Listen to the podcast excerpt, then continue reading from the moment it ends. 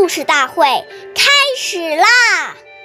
每晚十点，关注《中华少儿故事大会》，一起成为更好的讲述人。岁月易流逝，故事永流传，弘扬中华瑰宝，传承红色基因。我是中华少儿故事大会讲述人周凯言，一起成为更好的讲述人。今天我给大家讲的故事是《故事大会红色经典故事》第二十二集：四七十四个补丁的毛巾。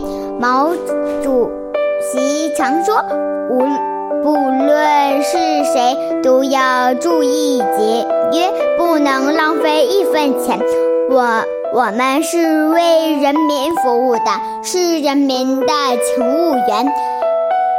当主席也不能比别人特殊，也不能脱离群众。曾任毛主席生活管理员的连吴连登回忆说：“毛毛主毛主席在生活上以及”简单，穿的、吃的、用的，从来不考虑考享受。毛主席穿身上穿的，除了几套像样的卫衣，里面的衣服都是打着钉补丁，水补了又补。毛主席给的一条毛。